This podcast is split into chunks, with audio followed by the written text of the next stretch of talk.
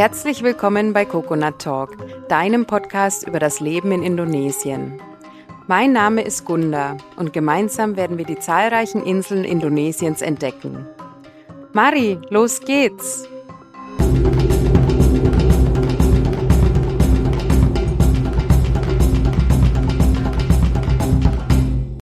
Hallo und herzlich willkommen, Selamat datang, zu unserer neuen Folge bei Coconut Talk. Ich habe mich mal wieder mit Katha verabredet. Katha war schon in der zweiten Folge bei mir. Da haben wir ein ziemlich interessantes Gespräch über den Hinduismus geführt. Dann Katha lebt auf Bali und hat auch einen balinesischen Ehemann. Und von dem her äh, kennt sie sich da ziemlich gut aus. Und heute haben wir ein Thema uns ausgesucht, das auch äh, ja eigentlich für jeden spannend ist, der überhaupt nach Bali kommt und vor allem auch für die Neulinge, sag ich mal. Und zwar ist unser Thema heute Do's and Don'ts im Tempel und auch allgemein ja in Bali beziehungsweise Indonesien. Zuvor würde ich gerne noch ein paar Worte in eigener Sache loswerden. Wenn du mich kontaktieren willst, dann kannst du das gerne tun über hallo at coconut-talk.com wenn dir die Folge gefällt oder allgemein der Podcast, darfst du mich gerne unterstützen, indem du ihn abonnierst. Außerdem wäre es super hilfreich, wenn du eine kleine Bewertung hinterlässt. Das funktioniert bei iTunes und auch bei Spotify. Einfach auf die fünf Sterne klicken. Wenn du noch das Gefühl hast, du kennst jemanden, den das interessieren könnte, dann wäre es natürlich super, wenn du diesen Podcast auch teilst. Jetzt wünsche ich dir aber erstmal viel Spaß beim Zuhören bei unserer heutigen Podcast-Folge. Hallo Katha, schön, dass du wieder bei mir bist heute. Hallo, ja, ich freue mich auch, dass es geklappt hat und wir wieder ein bisschen quatschen. Ja, dass du auch Zeit hattest jetzt. Ja. wir haben es ein paar Mal probiert, bis es geklappt hat. Heute ist es soweit, yes. Wir haben uns ja ein ganz spannendes Thema ausgesucht, denke ich, und zwar Do's and Don'ts mhm. im Tempel in mhm. Bali und aber auch, ja, vielleicht im Alltag. Da schauen wir mal, wie viel Zeit wir heute noch haben. Aber hauptsächlich eben, was man beachten sollte, wenn man nach Bali kommt. Du bist jetzt schon eine Weile auf der Insel. Wie viele Jahre sind es jetzt? Drei Jahre bin ich jetzt dauerhaft hier. Ja, super. Und da bist du ja auch schon voll in den Hinduismus eingetaucht durch deinen Mann. Viele kommen ja auch nach Bali, vor allem wegen den Traditionen und der Kultur eben auch dem Hinduismus, weil er doch so ein bisschen faszinierend auf uns wirkt mit unserer westlichen äh, Lebensweise. Was fällt dir denn da immer so als erstes auf, wenn du auch Urlauber siehst in den Tempeln? Gibt's denn da so ein paar bestimmte Sachen? Ja, was mir als erstes einfällt, ist die Kleiderordnung. Ich glaube, das ist auch so das Offensichtlichste irgendwie, ähm, dass da oft nicht so sich nicht so daran gehalten wird, wie es eigentlich sein soll, sage ich jetzt mal. Aber es ist halt dann auch so, das hast du, als du auf Bali warst, sicherlich auch bemerkt, dass die Balinesen selber da ähm, sehr gutmütig wirken, weil sie dann halt auch nichts sagen, wenn jemand jetzt nicht äh, ganz 100 Prozent so dem folgt, vor allen Dingen, wenn es halt Touristen sind, da wird dann einfach auch halt mal nichts gesagt, weil das zur Kultur gehört. Das wäre jetzt halt ja. unhöflich, den ja. Gast da irgendwie darauf hinzuweisen, dass er oder sie einen Fehler macht. Und ähm, grundsätzlich ist es so, dass wenn wir in den Tempel gehen, egal ob wir jetzt bei einer Zeremonie äh, dabei sind oder nur so zu Besuch und äh, uns den Tempel anschauen, sollte wir schon darauf achten, dass wir ordentlich angezogen sind. Und ordentlich in dem Fall bedeutet eben ein T-Shirt, was äh, über die Schultern reicht. Also ich sehe dann doch relativ oft Touristinnen eben in Tanktop, weil man das also anzieht, ne, so, so Spaghetti-Träger, ist ja auch heiß hier. Da wird auch oft nichts gesagt, eben Touristen haben immer recht, so ungefähr. Mhm, Aber ja grundsätzlich, wenn das möglich ist, würde ich doch dazu raten, einfach ein T-Shirt anziehen, weil das ist jetzt so die ähm, eigentlich die die Vorschrift, dass die Schultern bedeckt sind. Und äh, es muss jetzt auch nicht irgendwie was ganz Besonderes sein. Also es kann auch ein ganz einfaches T-Shirt sein für den Tempelbesuch. Das reicht aus. Und auch die Männer sind da übrigens betroffen. Ne? Ich weiß nicht, ob du das äh, kennst, diese, diese Tanktops ja, für Männer, die dann auch teilweise so Muskelshirts. Ja, ja, die dann auch teilweise so an den Seiten bis so zur Hüfte runter ausgeschnitten sind. Also das sind eigentlich nur so Fetzen irgendwie. ähm, ja. Also die Herren der Schöpfung sind da auch betroffen. Und ja, wie gesagt, es wird schon oft toleriert, aber ich sag mal, wenn man da interessiert ist, sich umsichtig zu verhalten, dann ähm, einfach ein T-Shirt anziehen und da kann man ja auch was Lockeres äh, in, in diesen Rucksack schmeißen oder sowas, was man dann immer dabei hat. Und äh, untenrum sollte es ein Sarong sein. Das Sarong ist so eine Art Wickelrocktuch. Also das gibt's ja auch in anderen ähm, Orten, in anderen Regionen von Indonesien wird es auch getragen. Das ist im Prinzip einfach ein großes Tuch, was dann so ähm, um die Hüfte gebunden wird. Und es gibt dann schon so eine spezielle Art zu binden, aber ich sag mal jetzt als Tourist oder als Ausländer muss man das jetzt nicht 100 Prozent befolgen. Ähm, einfach so rumwickeln. Sag mal, wie so ein Handtuch, wenn du aus der Dusche mm, kommst, mm, so ja. ungefähr. Das ja. passt dann schon. Und normalerweise gehört dann auch noch ein Tempelschal obendrauf. Das ist wie so ein ähm, Tuch, auch ein Tuch, vielleicht, ja, ein Schal könnte man es nennen, der wird aber um die Hüfte gebunden. Mhm. Das ist eigentlich so das komplette Outfit.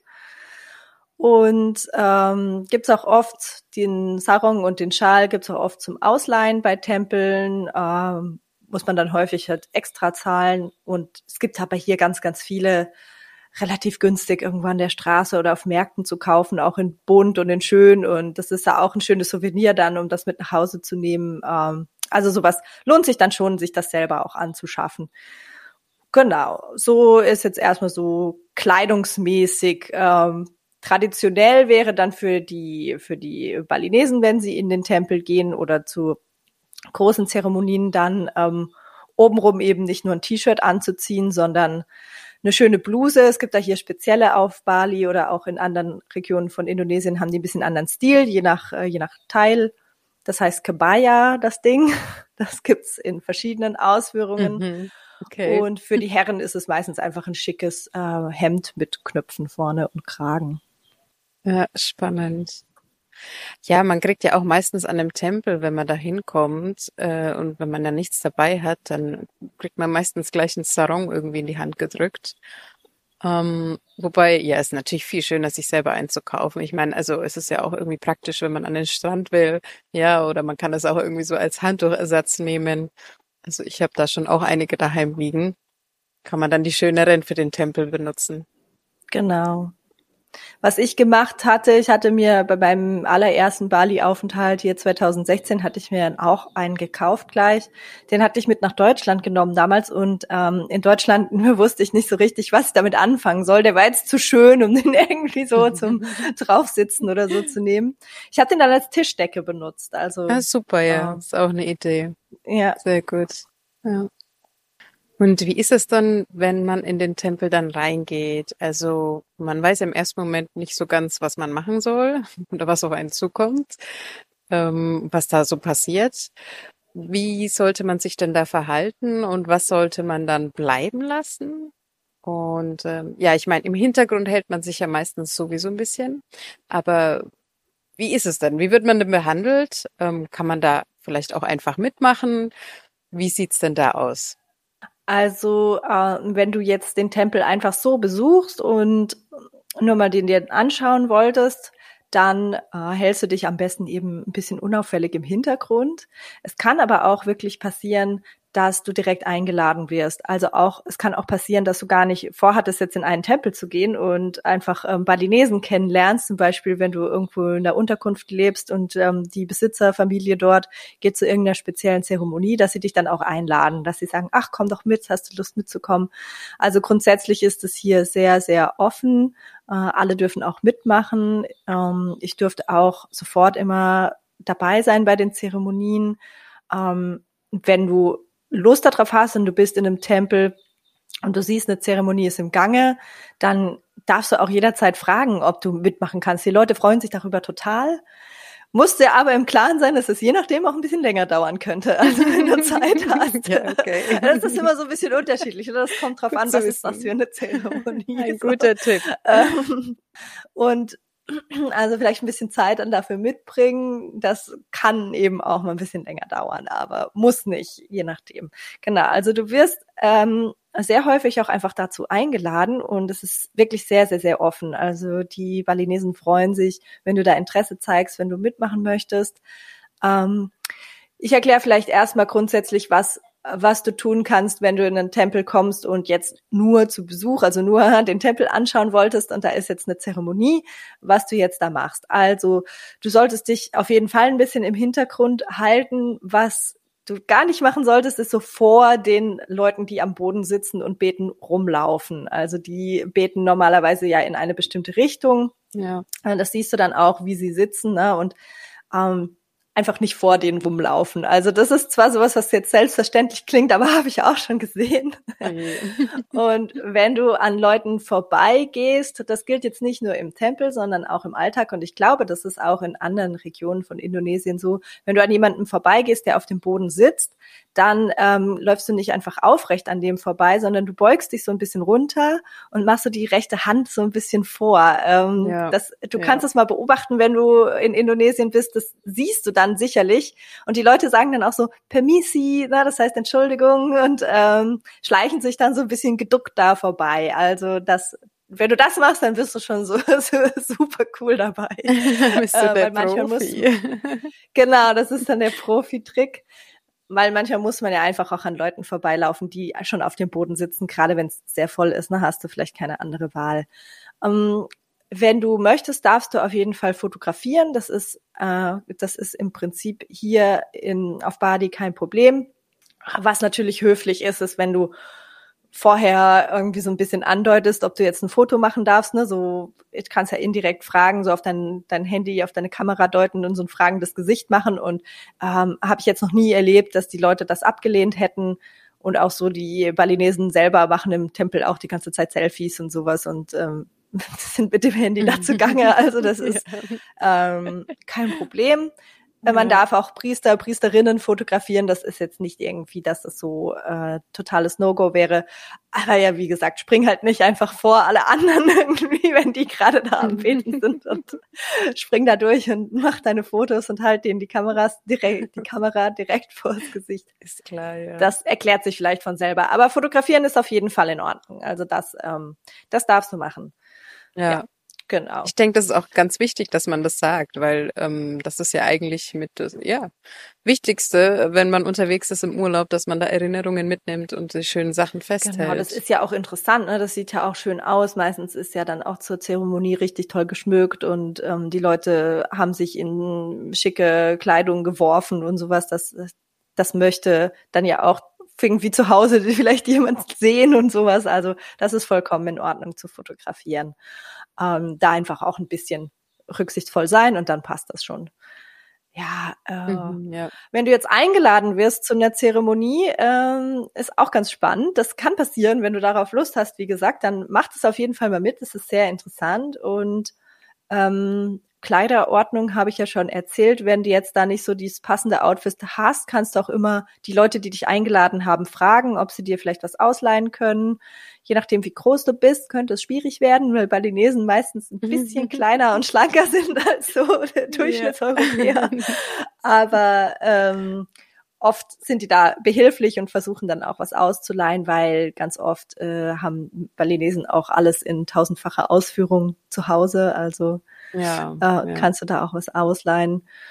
Und ähm, im Normalfall werden dann für dich auch die Opfergaben, die dann im Tempel benutzt werden, zur Zeremonie organisiert. Also ich habe das jetzt bisher noch nie erlebt, dass sich da die eingeladene Person, äh, ausländische Person selber drum kümmern musste.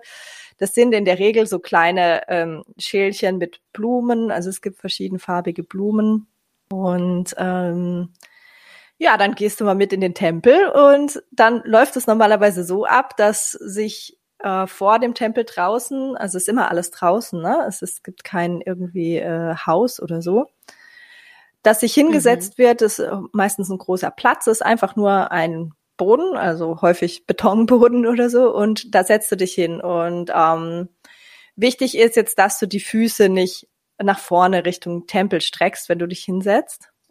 Grundsätzlich auch, ich glaube, das gilt auch überall in, in Indonesien im Alltag, wenn du dich hinsetzt, dass du aufpasst, wohin zeigen denn deine Füße. Also vor allem, wenn du so ein bisschen erhöht sitzt und die so nach vorne streckst, dass die Fußsohlen nicht so den anderen Leuten entgegenstrecken. Das gilt, glaube ich, hier überall als ziemlich unhöflich weil die Fußsohlen sind halt so dreckig, ne? Das ist jetzt kein ähm, Körperteil, was du anderen hier entgegenstreckst. Und ja, das gilt ja. auch im Tempel. Mm, für Leute, die da Probleme haben, sich irgendwie auf den Boden zu setzen, kann man auch immer mal fragen. Oft gibt's irgendwo so vielleicht kleine Pavillons oder so Stufen, wo man sich vielleicht auf die Stufen setzen kann. Äh, ansonsten bist du im Schneidersitz ganz gut aufgehoben. Dafür musst du halt gucken, dass dein Sarong nicht so eng gewickelt ist, dass du dich überhaupt nicht mehr bewegen kannst. Oder ähm. dass er beim Aufstehen auf einmal am Boden liegt. Äh, ja, dafür ist er meistens schon relativ eng zugeknotet, so, so meistens eher zu eng.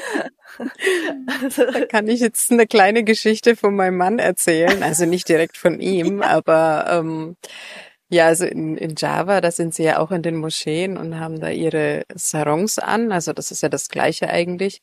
Und ja, da hat er mir mal erzählt, äh, wo er noch ein Junge war, dass da wohl auch jemand mhm. gesessen ist, ein, ein Mann natürlich, ähm, mit dem Sarong. Und der hat sich dann äh, irgendwie äh, aufgestellt und dann hat sich der Sarong gelöst. Und ähm, ja, dann lag der Sarong noch auf dem Boden und er stand schon. Und ähm, ich weiß nicht, wie es bei euch ist, aber es gibt schon auch den Fall, dass da nicht immer irgendwie was unten drunter angezogen wird. Also es ist nicht zwingend immer Unterwäsche da und ähm, ja, es kann dann auch etwas peinlich werden.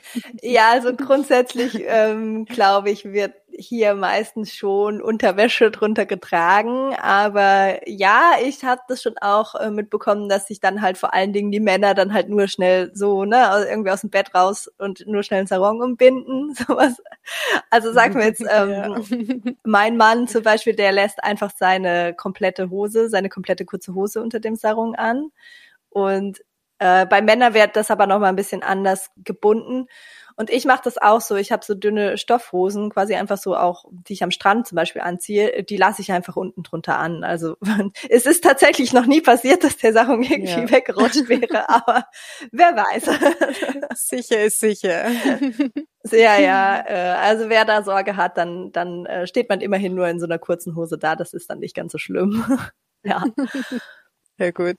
Genau, also wo waren wir stehen geblieben? Ah ja, beim Schneidersitz. Äh, Schneidersitz ist okay. Die Damen normalerweise auf Bali, die setzen sich so, ich glaube Diamantsitz heißt das, also die Füße so nach hinten und äh, quasi auf den Knien und dann ähm, hinten auf die Fersen sitzen. Ich persönlich kann das nicht lange aushalten. Also ich kann so nicht mhm. die ganze Zeremonie sitzen.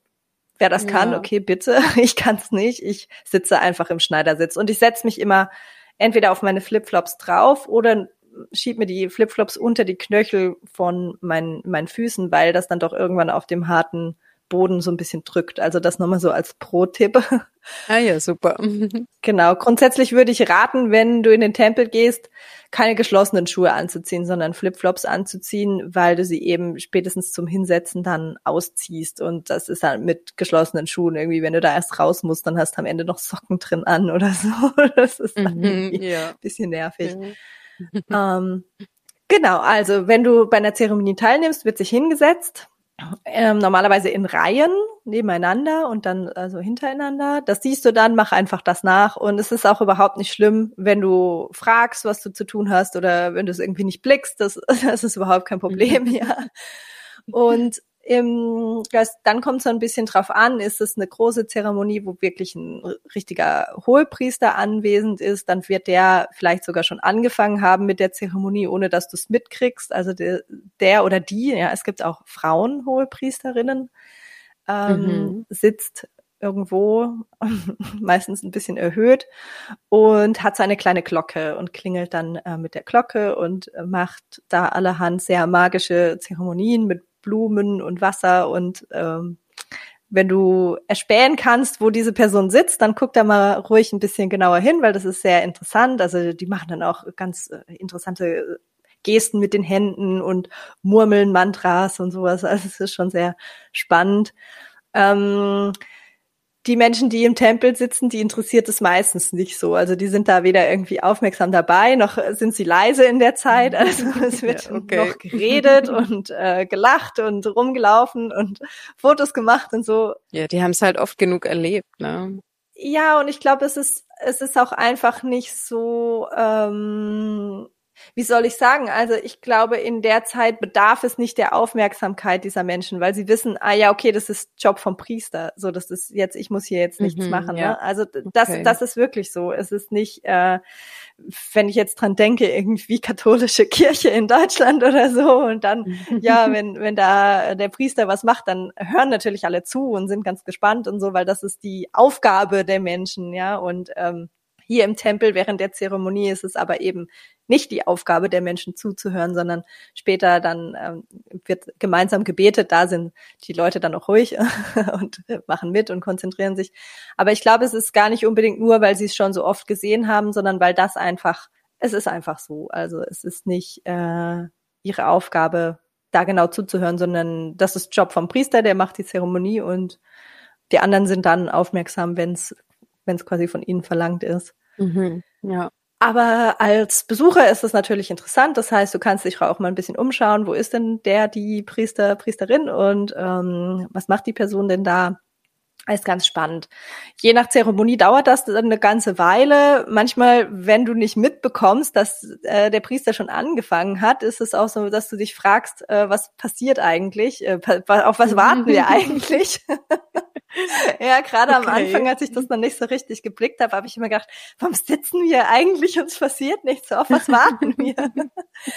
ähm, so manchmal warten wir auch tatsächlich, dass äh, der Priester erst kommt, also vielleicht noch gar nicht da ist, aber je nachdem, wie so, also hat er vielleicht noch eine andere Zeremonie vorher, irgendwo anders. Mhm. Aber ähm, manchmal ist er auch einfach schon da und hat einfach schon angefangen und ich habe es nicht mitbekommen, weil das ist jetzt auch je nachdem nicht sonderlich laut. Wenn man weit weg sitzt und ähm, die Leute reden um einen rum und so, dann dann kriegst du das auch gar nicht mit, dass die Person schon, also der Priester schon angefangen hat. Mhm. Mhm. Aber du wirst spätestens dann mitkriegen, wenn es losgeht zum Beten und das ist dann auch immer so ein völliger Überforderungsmoment für irgendwie Besucher, weil es gibt halt eine bestimmte Abfolge es gibt quasi ein bestimmtes Ritual, wie gebetet wird. Und es sind immer Räucherstäbchen und Blumen sind der Hauptbestandteil. Und äh, du wirst dann eine Schale oder irgendein Gefäß mit bunten, verschiedenfarbigen Blumen vor dir haben und normalerweise auch ein Räucherstäbchen. Und wie es dann abläuft, ist eigentlich so, es gibt, je nach Zeremonie wird es ein bisschen erweitert, aber im Prinzip läuft immer nach dem gleichen Schema ab. Die erste Runde zu beten ist mit äh, leeren Händen. Also es kommt keine Blume rein und nichts. Und ähm, die Hände werden so aneinandergelegt, ne, wie, wie man das so kennt, und oben an die Stirn, vor die Stirn gehalten. Also wo du die hinhältst, ist im Prinzip eigentlich auch egal. Das kannst du machen, wie du willst.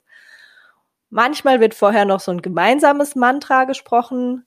Ähm, wenn das passiert, dann kannst du einfach sitzen und vielleicht die Augen schließen und einfach auf dich wirken lassen. Und äh, also ich kann das nicht mitsprechen.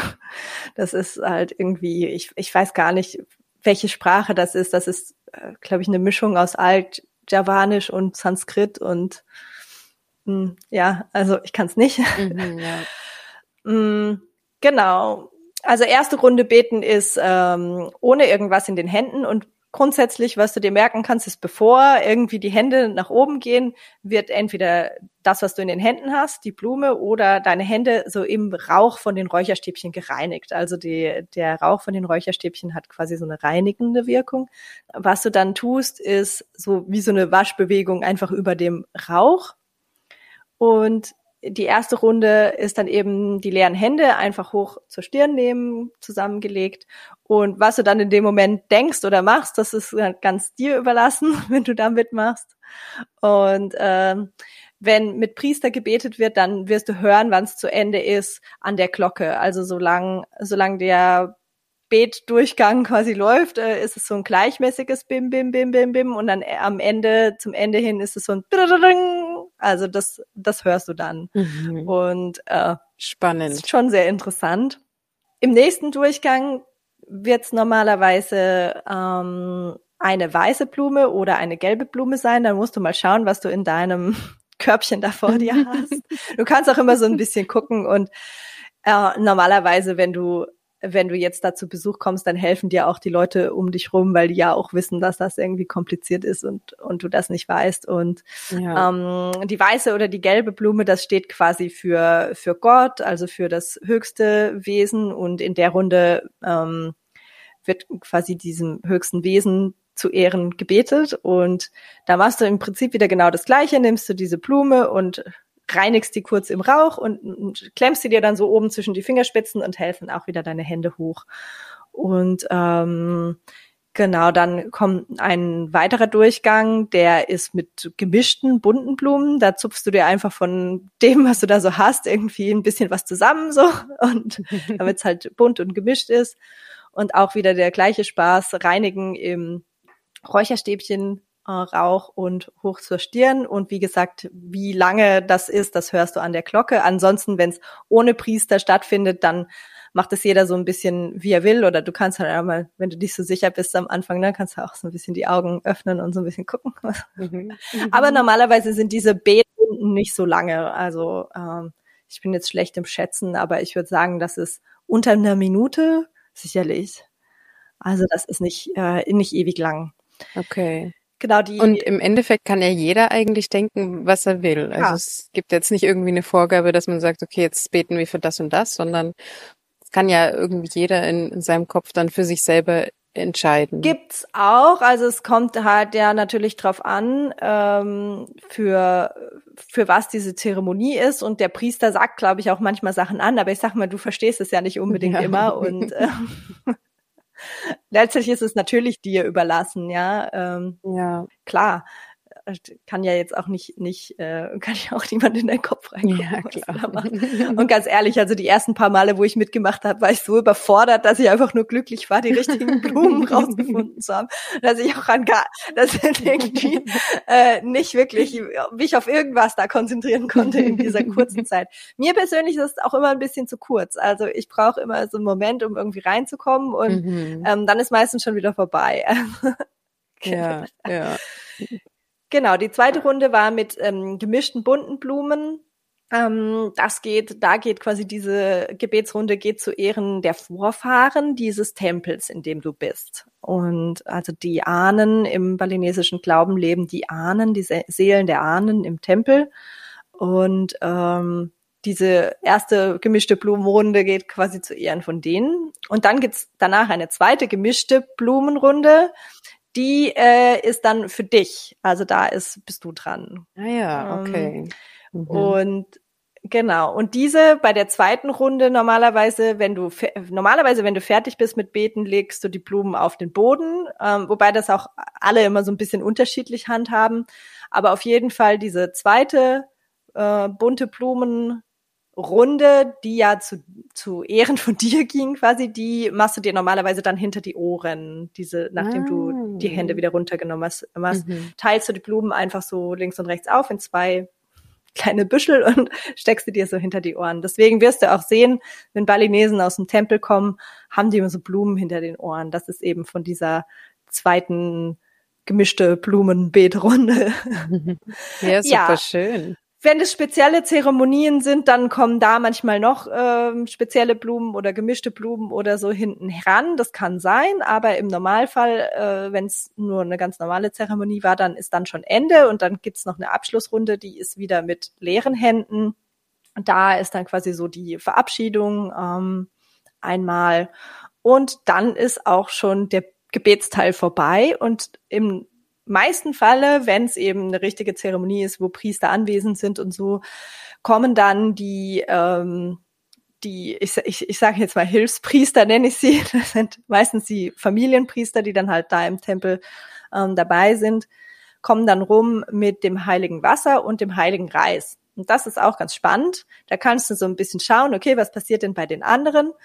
Da setzt du dich eigentlich genauso wie du saßt, setzt, bleibst du sitzen, öffnest du ein bisschen deine Hände links und rechts und also hältst die mit den Handflächen so nach oben und dann kommt der Priester mit dem heiligen Wasser und ähm, besprenkelt dich erstmal so ein bisschen Und dann machst du die Hände vor dir übereinander. Also die Handflächen zeigen so nach oben. Jetzt sieht man das natürlich nicht, ein bisschen schwierig, aber dass die Hände wie so eine kleine Schale bilden.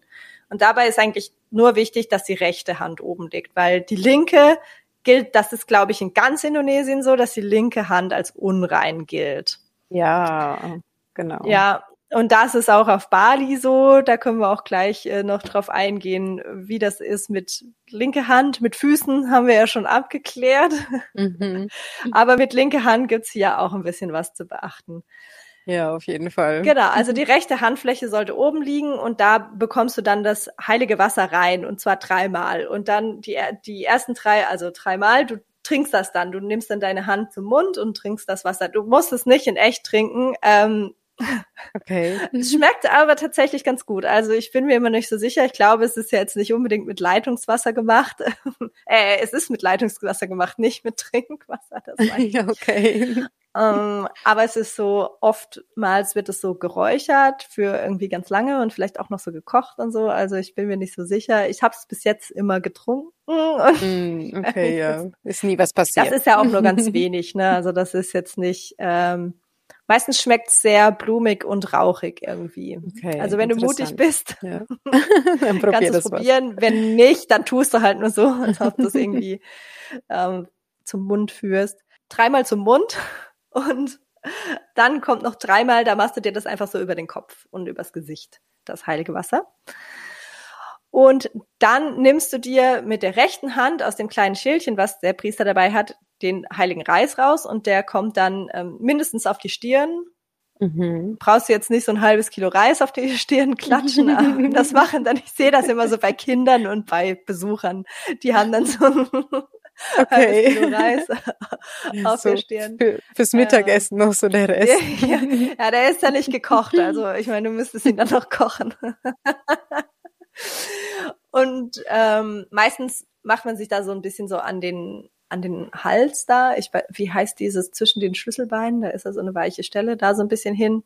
Ja, wie da mit dem Reis genau verfahren wird, da gibt's äh, noch unterschiedliche äh, Sachen, das kommt aber immer so ein bisschen auf die Personen, auf die Familie drauf an, aber die zwei Sachen sind eigentlich immer dabei. Also wenn du das machst, dann bist du eigentlich schon hier top äh, dabei, wenn du dann die Zeremonie überstanden hast. Äh, mit all den Blumen und allem. Genau. Ähm, ja, und dann meistens gehen die Familien nach Hause, sie nehmen die Opfergaben, die sie in den Tempel gebracht haben, ähm, wieder mit, zumindestens ein Teil. Also der Teil mit den Lebensmitteln, der kommt wieder mit und äh, der Teil mit den Blumen bleibt im Tempel.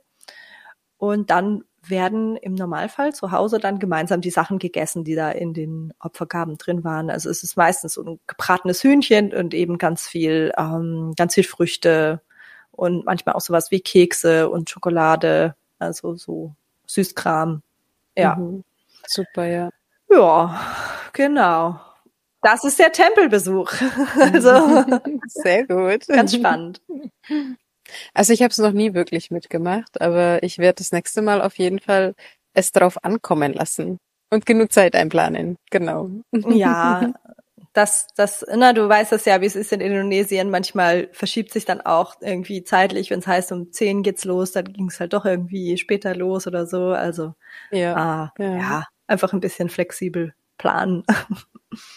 Was mich jetzt noch interessiert, was die Opfergaben betrifft. Mhm. Also ähm, ja, man sieht die ja in Bali überall an, an den Autos, äh, an den Motorrädern, mhm. ähm, ja vor den Häusern natürlich, in den kleinen Tempeln aber auch vor jedem Laden, vor jeder Tür.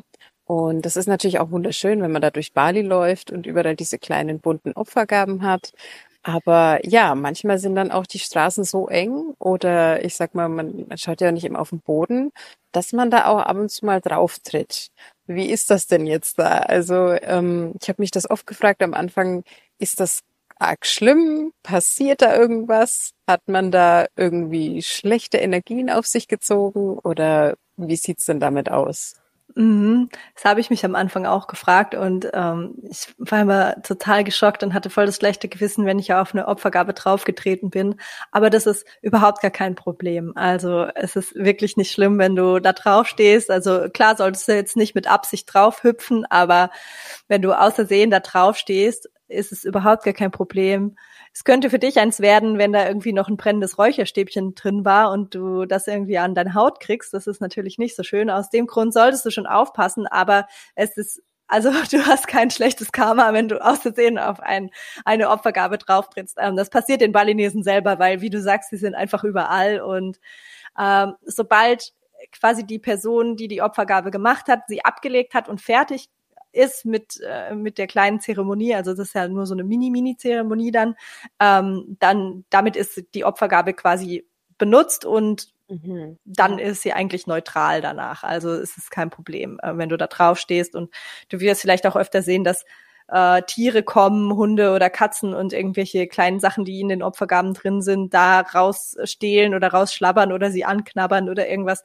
Also mach dir da keine Gedanken, keine Sorgen, das ist vollkommen in Ordnung. Ähm, kein Problem, ist dir keiner böse und schaut dich auch keiner schief an, wenn du draufstehst, Sehr weil gut. es passiert einfacher. Also es lässt sich ja eigentlich nicht vermeiden und es ist auch ja. schon äh, abgeschlossen, die, die, wie soll man sagen, ja, die Bedeutung davon ist quasi schon erledigt und dann ist auch kein Problem mehr. Also keine Sorge, mit auf Opfergaben stehen. ja. Ja, das ist ganz gut, wenn wir das jetzt nochmal erwähnt haben. Definitiv. Ja. Ja. Also jetzt noch ähm, was anderes. Wir haben es vorhin schon mal gehabt wegen der linken Hand.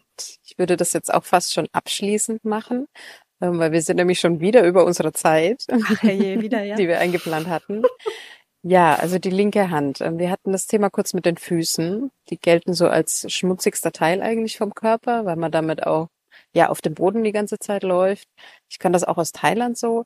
Und dafür ist dann aber der Kopf etwas sehr ähm, Heiliges. Also eigentlich ja der höchste Ort eben am Körper. Genau. Und da soll man dann auch eigentlich den Leuten nicht wirklich an den Kopf fassen ja. und auch bei Kindern jetzt nicht auf den Kopf tätscheln. Das ja. ist eher respektlos. Genau. Und ähm, ja, was hat es denn mit der linken Hand auf sich? Was kannst du uns denn da erzählen? Ja, genau. Also in der im traditionellen indonesischen Badezimmer äh, gibt's kein Toilettenpapier. Und ähm, es gibt eigentlich, also vielleicht hast du das, wenn du im Bali-Urlaub bist, irgendwo gesehen, diese diese Popodusche, dieses Spray-Dingens, ja, diese Spraypistole. Mhm. Das ist dann aber auch schon die moderne Variante, also die richtig traditionelle Variante im Badezimmer, wenn du überhaupt ein Badezimmer hast und nicht zum Fluss gehen musst fürs Badezimmer, ne, das gibt's ja auch ist, dass du dich wäscht mit so einem kleinen Eimerchen. Äh, das hast du vielleicht auch schon gesehen, wenn du hier irgendwo unterwegs warst in Indonesien, dass im Bad so ein kleines Schöpfeimerchen steht und quasi die traditionelle Variante ist, du nimmst Wasser, ne, das gibt's ja diese Hock-Toiletten, keine, keine Sitztoiletten wie jetzt in Europa oder beziehungsweise, ja gut, als ich jung war, gab's diese Hock-Toiletten in Frankreich auch noch. ja. Aber ich sag mal, in Deutschland ja eher nicht.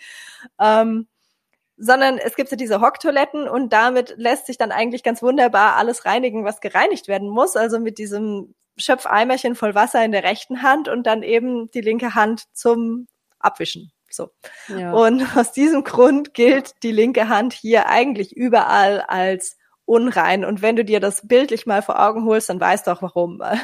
Deswegen wird hier normalerweise alles mit der rechten Hand gemacht. Das heißt, wenn du etwas gibst oder nimmst, auch Geld, machst du das mit der rechten Hand. Klar, dir als Tourist, wenn du als Tourist kommst, als Besucher kommst, dir wird es verziehen, wenn du das nicht machst weil du das nicht weißt. Aber grundsätzlich, wenn du mal einmal dieses Bild von dieser Toilette mit der linken Hand in deinem Kopf hattest, dann wirst du es wahrscheinlich nicht mehr so schnell so machen. Ja. Und ähm, genau, geben, nehmen mit der linken Hand und äh, äh, nicht mit der linken Hand, genau. Jetzt bin ich schon verwirrt. Genau, mit der rechten Hand geben und nehmen und ähm, genau. auch essen, ja. Ich, Essen, genau, ja, ja, Essen, ja. klar, auf jeden Fall. Also die, ja. die Linke nimmst du eigentlich wirklich nur so, wenn dann zur Unterstützung irgendwie. Mhm, ja. Genau, also geben und nehmen und essen und alles mit der rechten Hand und was du gesagt hast mit dem Kopf, das ähm, das ist auf jeden Fall äh, in Indonesien, denke ich, in ganz Indonesien wahrscheinlich so. Also mindestens auf Bali ist es so, ja. Äh, dass ja. quasi der Körper von oben nach unten immer unreiner wird und im Prinzip alles, was unterhalb der Gürtellinie ist, ist eher der unreine Part deswegen auch dieser Tempelschal, ne, der, der grenzt quasi die beiden Regionen voneinander ab. Das ist die mm, Symbolik ja. dahinter. Okay. Und ja. ja. Kopf anfassen sollte man nicht tun, also auch bei Kindern nicht, ne? So äh, gerade bei Kindern insbesondere, weil die ja noch mal als besonders rein und unschuldig und sowas gelten. Also die sollte man gar nicht anfassen eigentlich und äh, mhm. machen die mhm. Indonesier halt selber die ganze Zeit, aber so von von der Theorie her sollte man das eben nicht tun. Also vor allen Dingen eben nicht am Kopf irgendwie rumtätscheln. Und äh, was ich auch wichtig finde, ist das Hinsetzen. Ne? Also du solltest dich auch nicht irgendwo ähm, mit deinem Hinterteil zum Beispiel auf einen Tisch setzen oder sowas. Das ist ja auch vollkommen äh, unangebracht oder natürlich die Füße hochlegen auf den Couchtisch oder sowas ist auch so no no no no. Also ich habe das tatsächlich mal gesehen, das muss ich jetzt noch kurz erzählen, weil das war so ein krasses Erlebnis in U-Boot. Ja, ein U-Boot ist ja so ein bisschen so diese äh, irgendwie spirituelle Hippie-Hochburg, sag ich jetzt mal und ich war da in einem Restaurant, ich war verabredet, äh, sonst wäre ich da vielleicht nicht unbedingt rein. Und das war so ein roh veganes Restaurant, also wo es nur roh vegane Sachen gibt. mhm. Und ähm, wo du auch vor der Tür deine Schuhe stehen lässt. Also alle Leute drin waren barfuß und es gab so viele niedrige Sofas mit niedrigen Tischen davor. Und es kam dann so ein Typ rein, ja, so ein ultra spiritueller mit irgendwie nur so weißen Leinenkleidern und ähm, so Gebetskette um und so, ne? Also so wirklich, so wie aus dem Bilderbuch. Der und, kam dann äh, reingeschwebt. Ja, ja, der kam so geschwebt und hat sich dann auch, hat dann auch irgendwie Namaste. Also dazu muss man sagen, Namaste sagt man auf Bali soweit nicht, weil ja. ähm, das ist halt nicht Indien. Also beim Yoga sagt man das äh, vielleicht noch, weil das natürlich aus Indien kommt, aber Balinesisch ist es nicht, Namaste zu sagen, aber er begrüßte dann alle mit Namaste, setzte sich dann auf das Sofa und hat dann erstmal, ach, er kam komplett ohne Schuhe. Ja, er hatte von vornherein keine Schuhe an. Das heißt, er hat auch auf der Straße und so äh, ist er einfach ohne Schuhe gelaufen, was ich hier niemandem empfehlen würde, wirklich nicht. Mhm, ja. Also Balis Indonesien ist ja so dreckig und überall ist irgendwas und also bitte lauf nicht ohne, lauf mindestens in Flipflops hier rum. Ja. Jedenfalls kam er rein mit seinen Drecksfüßen, setzt sich auf das Sofa und das erste, was er macht, ist seine Füße auf diesen kleinen Tisch hochlegen. Und ich dachte so, ja, du bist ja, du bist ja genau oh richtig, Gott. ne? So irgendwie hier, ah, ich bin ja ganz besonders ja. und das geht gar also, nicht. Nee. Nein. Auch ein No-Go. Ja. ja. Geht gar nicht, ey. Ja. Ja. Das sind halt die Indonesier dann leider auch so höflich, ja, und so zurückhaltend, dass sie dann da auch nichts sagen, sondern das einfach irgendwie ja. zu akzeptieren ja. und dann so hinnehmen, ja. Also das ist vielleicht generell was, was ich sagen würde als du, du äh, beobachte, schaue, wie das die Leute machen und versuche auch da ein bisschen subtil wahrzunehmen, wie das ist, weil eben ähm, die indonesische Kultur und gerade auch nochmal auf Bali, würde ich sagen, ist es so besonders, ist dieses ähm, ja doch irgendwo auf eine gewisse Art und Weise sehr zurückhaltende gegenüber eben insbesondere Ausländer, in, insbesondere Touristen, weiße Touristen, ähm, dass sie schon als überlegen irgendwo wahrgenommen werden und da einfach sich das absolut nicht gehört, was dagegen zu mhm, sagen. Ja. Und äh, Deswegen denken ganz oft die Leute, ach ja, ist ja kein Problem, ich kann es ja machen, weil sagt ja niemand was oder sie denken da überhaupt nicht drüber nach. Also versuch auch einfach ein bisschen da ähm, ja so, so subtile Sachen wahrzunehmen, die ablaufen. Ja, mhm, also ja. Ähm, gibt es diesen Spruch, uh, when in Rome, do what Romans do oder so ja, in die Richtung. Ja. Und, und das gilt für Bali auch. Also ja, versuch einfach ein bisschen wahrzunehmen, was da um dich rum passiert und ähm, dich da ein bisschen anzupassen und geh nicht davon aus, dass dir gesagt wird, wenn du einen Fehler machst. Ja, das stimmt. Das stimmt allerdings. Das ist doch äh, ein gutes Schlusswort um das Ganze abzuschließen. Jo. Ähm, ja, ich danke dir auf jeden Fall für deine Zeit und für die ganzen spannenden Insights. Und ich freue mich jetzt schon auf das nächste Mal, wenn ich in Bali bin. Da werde ich mir das mit dem Tempel näher anschauen. Und ja, wir hören uns bestimmt wieder. Wir haben ja mhm. noch ein paar Themen vorbereitet. Genau, ich freue mich schon. gut, ja, dann mach's gut. Tschüss. Ciao. Wenn du auch nach Indonesien auswandern möchtest, um dir deinen Lebenstraum zu erfüllen, dann habe ich jetzt was ganz Besonderes für dich.